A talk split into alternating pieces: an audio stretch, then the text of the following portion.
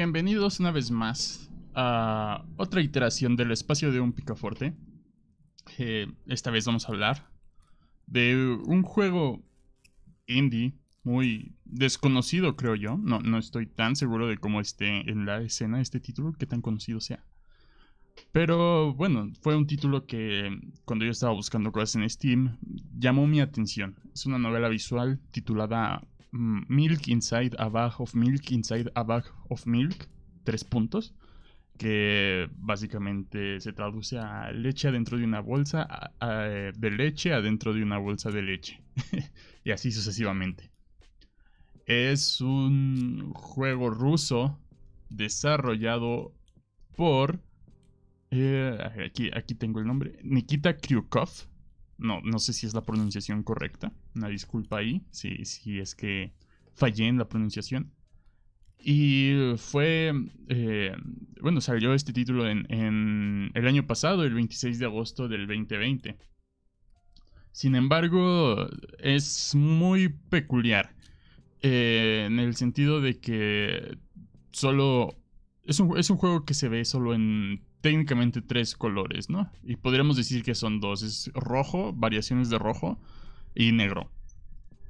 Y eh, con la premisa principal es que tienes que ayudar a una niña a comprar bolsas de leche. Sin embargo, eh, tú juegas un rol como de narrador un poquito, eh, pero los, el personaje principal te va a hablar a, a ti, ¿no? Va, va, a hacer conexión con el jugador. Va, va a tener charlas directas y vamos a ver cómo la niña tiene como problemas de, de confianza en el hecho de ni siquiera poder ir a comprar por ella sola eh, la leche, ¿no? La leche que le encargó su madre.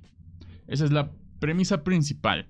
es un juego en el cual todo va a estar, todo lo que hay detrás de él está en las palabras, ¿no? Eh, hay muchos juegos de palabras, hay este, eh, todos los diálogos con, los con los distintos personajes que aparecen, que no son, no son tantos, eh, son muy meta, por así decirlo, van a hablarte a ti como jugador, no tanto como personaje del juego. Y sobre todo porque la, la niña está consciente de que es un personaje dentro de una novela visual dentro de un juego. Eh, esto es raro al inicio. Bueno, en, todo el juego, ¿no? durante todo el juego hay una vibra un tanto rara, ¿no? Porque digamos que eh, esta novela visual lo que trata de hacer es eh, terror psicológico, bueno, horror psicológico dentro de una novela visual. Pero no pasa nada realmente escalofriante, más allá de que eventualmente, spoiler supongo, eh, descubres que la, niña tiene que usar medicamentos, distintos medicamentos, no se especifica nada, pero eh, al parecer por ahí hay, es una especie de problema eh, mental. Es muy interesante cómo se desarrolla este título por el hecho de que tu objetivo es no decepcionar a, la niña, ¿no? Y ayudarla a comprar tal cual leche, porque hay distintas eh, ramificaciones dentro de los diálogos en los que puede ser muy agresivo verbalmente con, la niña a, tal punto de, decirle cosas como, pues, qué, estúpido que no puedas ir por la leche, ¿no? O está al otro lado de la, de la moneda que es decir, vamos, yo te ayudo, yo te compro la leche, etc. Y... Eh, conforme vas teniendo tus diferentes actitudes, eh, pues vas a ir eh, descubriendo un poquito más, ¿no? De, la, de, la historia. Claramente eh, es un tanto obvio por cuál te tienes que ir y cuál sería como el, el, el bad ending y el good ending. Digamos que en ese sentido es muy es únicamente una dualidad eh, de bueno o malo. Entonces, ¿eres bueno o eres malo? En ese sentido no está tan tan padre porque pues solo tienes dos opciones. Sin embargo, el juego tampoco es muy largo. Te lo acabas en 15, 20 minutos habiendo hecho los tres finales.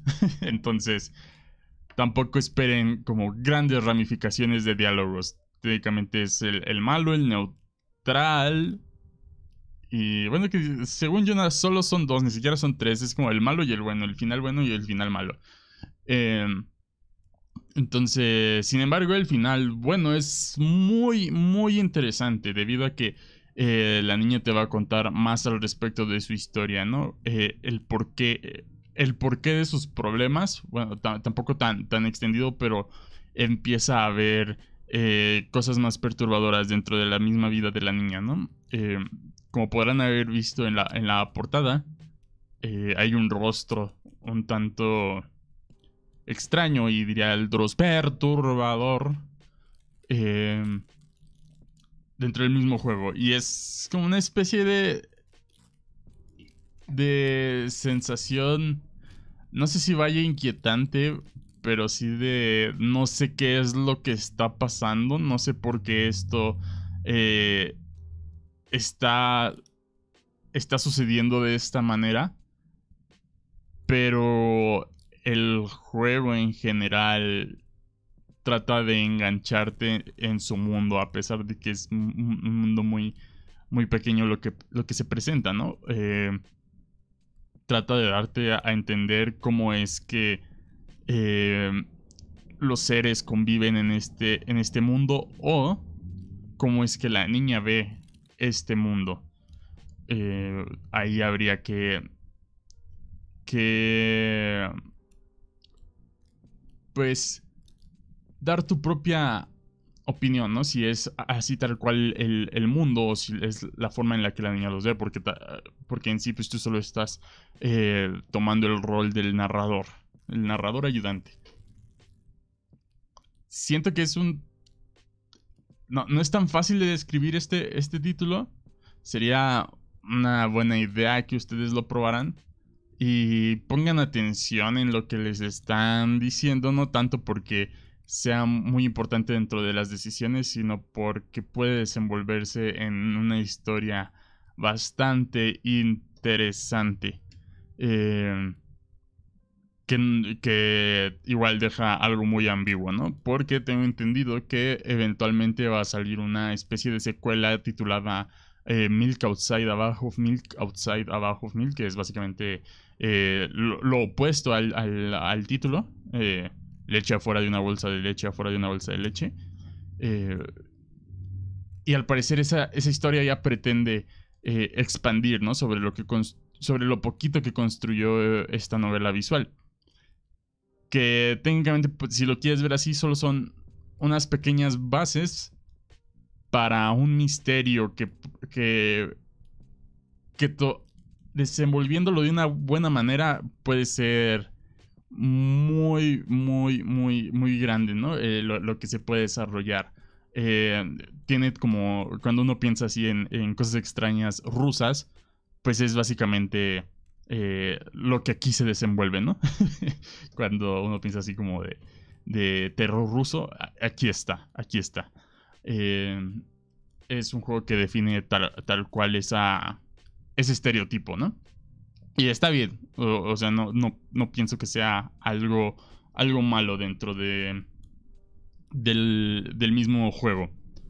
Hablando un poquito del soundtrack, pues como trata de darte esa sensación de, de, de extrañeza, no esperen un soundtrack muy elaborado, sin embargo, sí ese tipo de música que solo son sonidos extraños sonidos que no son cómodos de escuchar y mucho menos cuando, cuando estás viendo lo que estás viendo ¿no? dentro del mismo juego.